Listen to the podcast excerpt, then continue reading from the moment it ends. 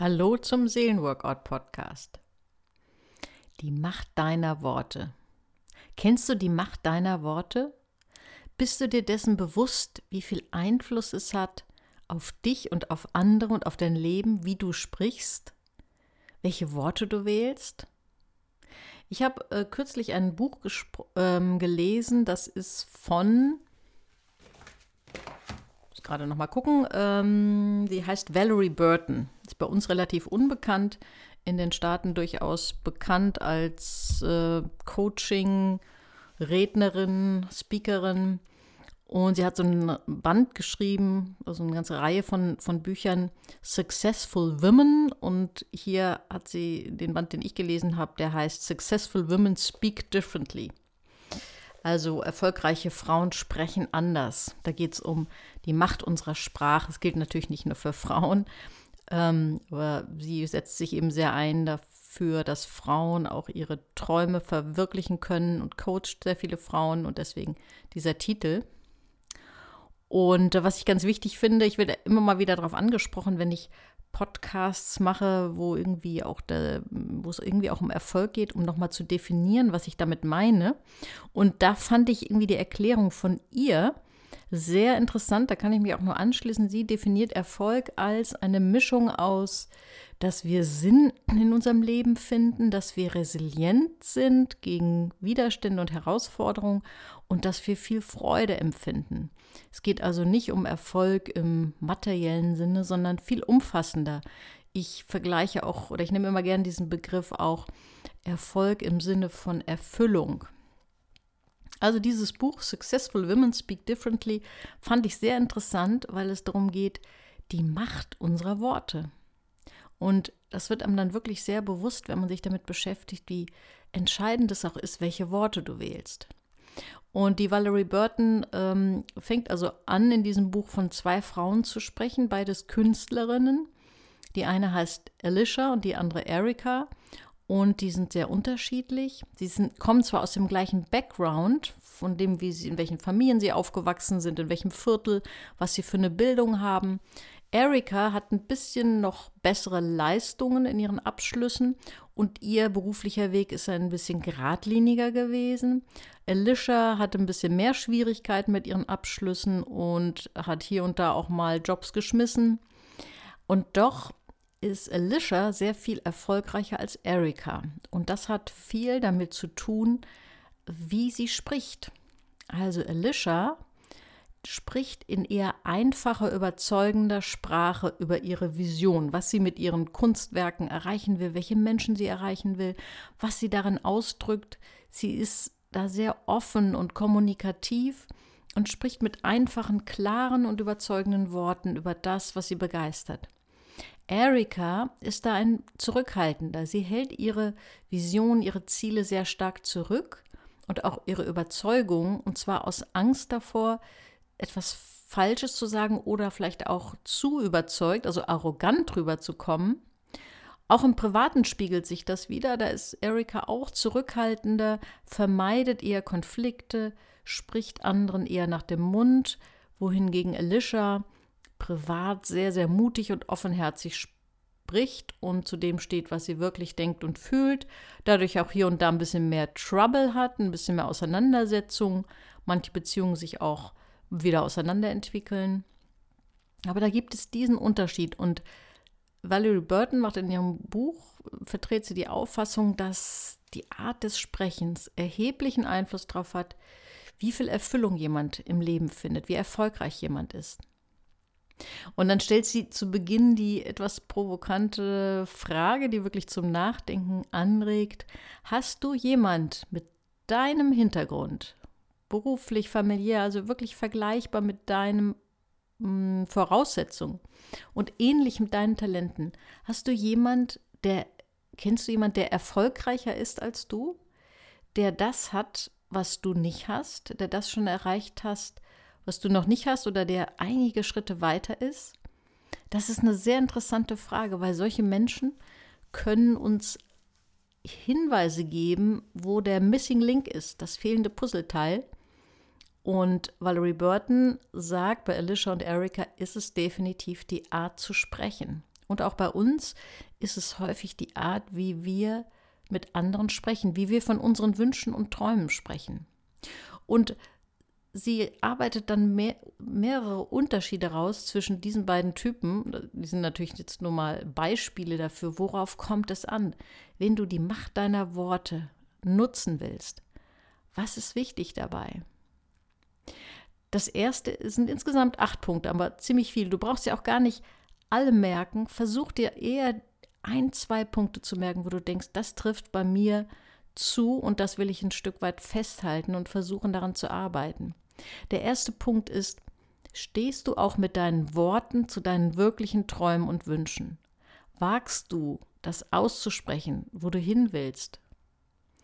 Wagst du da auch deine Ziele hoch anzusetzen? Nicht nur so anzudeuten, sondern dazu zu stehen, was du dir vorstellst. Wir haben ja oft die Vorstellung, wenn wir das tun, dass wir verlacht werden, dass andere uns arrogant finden oder ja, uns das kleinreden. Das kann auch passieren, aber es macht vor allen Dingen mit dir selbst etwas, aber auch was deine Wirkung auf andere angeht, ob du zu deinen wirklichen Träumen und Wünschen stehst. Wann hast du zuletzt mit anderen Menschen über das gesprochen, was dich inspiriert, was dich begeistert, wo du hin willst? Das zweite ist, äußerst du dich auch angesichts von deinen Ängsten oder auch Versuchen von anderen, dich klein zu machen, einzuschüchtern. Es gibt ja immer solche Menschen im Umfeld, die versuchen, manchmal direkt, aber meistens eher so subtil und versteckt, uns unsere Träume, Wünsche, Sehnsüchte auszureden. Also, ja, meinst du wirklich, das ist so einfach, oh, guck doch mal hier, na, ob das gut geht? Glaubst du nicht, das ist ein bisschen hoch ähm, angesetzt, dein Ziel? Oder jemand weist uns auf unsere Schwächen hin? Und bist du bereit, dir das anzuhören und in Kauf zu nehmen und trotzdem das zu äußern, was du vorhast, was du, was dein Ziel ist, was du anstrebst? Bist du bereit, diese Widerstände auszuhalten und auch ja darauf einzugehen und vielleicht das ja auch zu verteidigen und dazu zu stehen. Das ist immer so ein bisschen auch so ein inneres Anfrage, Ankratzen unseres Selbstwertgefühls, wenn andere das in Frage stellen, was so unser Traum ist. Und dann geht es darum, stehst du dazu, bleibst du dabei oder lässt du dich davon klein machen? Damit zusammenhängt der Punkt 3, stehe zu dem, was du wirklich denkst und fühlst. Auch im Privaten. Ähm, ich bin an anderer Stelle ja schon mal drauf eingegangen, auf dieses Buch äh, Fünf Dinge, die Sterbende am meisten bereuen. Und diesen einen Punkt, den stelle ich immer wieder ganz gerne raus. Zurückblickend auf ihr Leben bereuen Menschen vor allen Dingen, dass sie nicht zu dem gestanden haben, was sie wirklich denken und fühlen. Denn das macht ja unsere Individualität aus. Wenn nicht wir das äußern, was wir denken und fühlen, wer soll es denn sonst tun? Nur wir können das. Das ist Teil unserer Identität. Es ist Teil unserer Person. Das, was wir wirklich denken und fühlen. Auch wenn es unbequeme Wahrheiten sind. Der vierte Punkt ist, verschaffe dir Klarheit.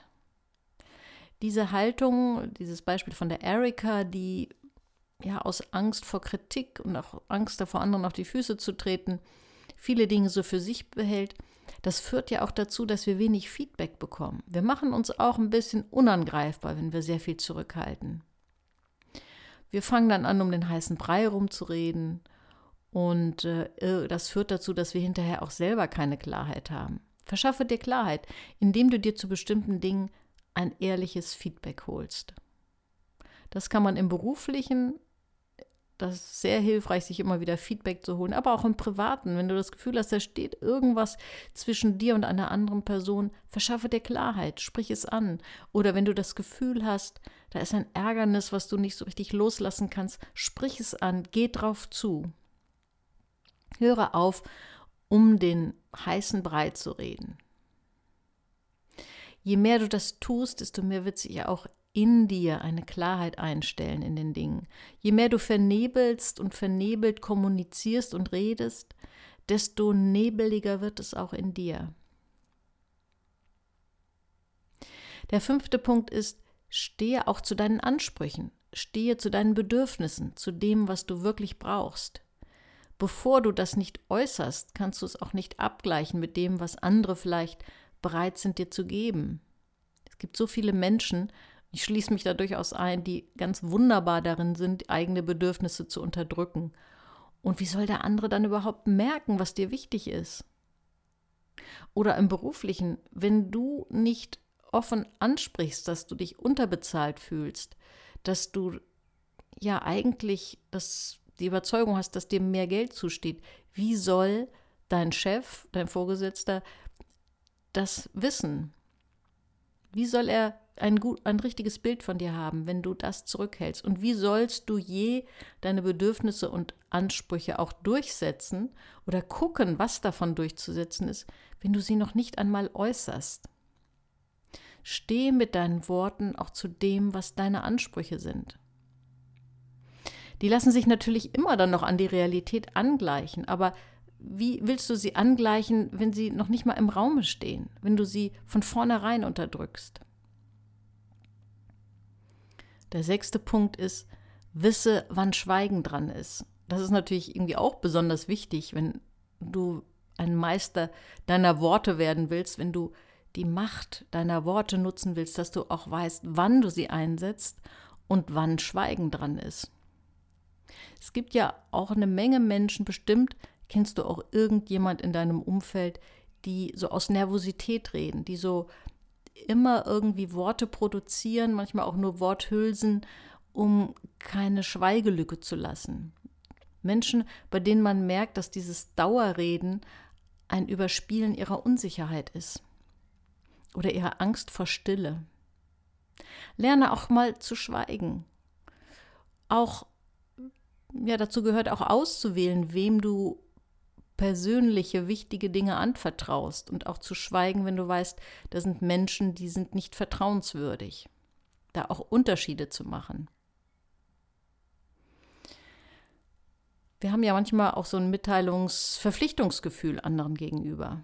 Wähle aus, fühle dich frei in dem, was du mitteilen möchtest und was du nur ganz wenigen bestimmten Menschen mitteilen möchtest. Der siebte Punkt ist, übernimm Verantwortung für den Inhalt deiner Rede und für die Atmosphäre, die du damit verbreitest. Es gibt ja Menschen, die sind sehr häufig damit beschäftigt, zu klagen, andere zu beschuldigen, zu jammern. Da, da spreche ich auch häufig in meinen Coachings drüber und sage immer, da gilt die 20-Minuten-Regel.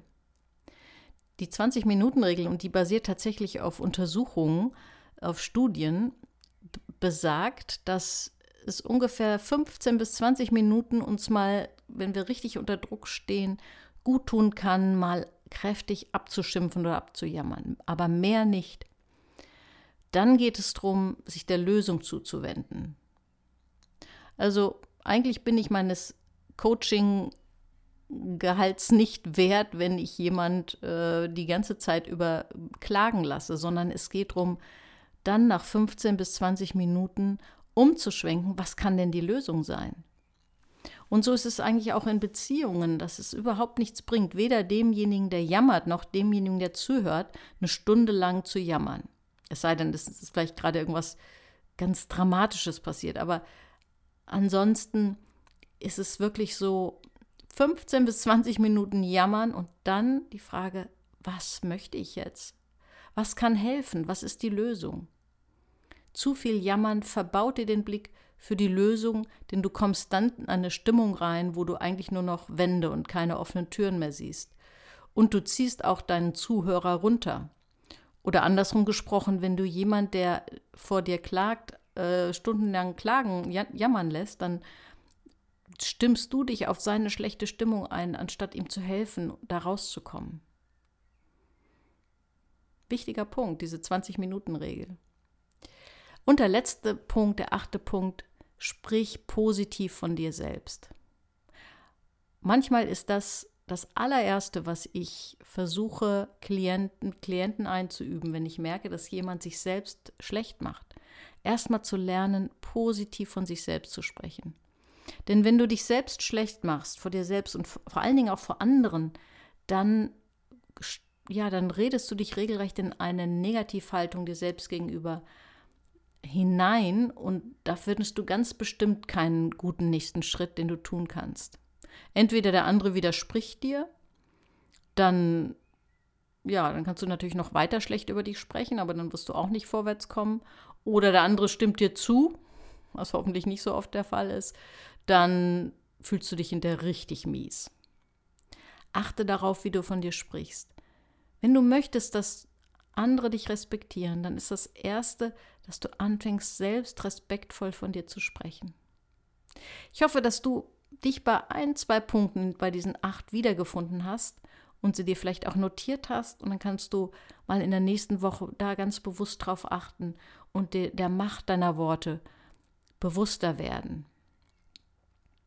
Ich wünsche dir ja viel Spaß dabei und wir hören uns nächste Woche. Und besuch mich auch bei Instagram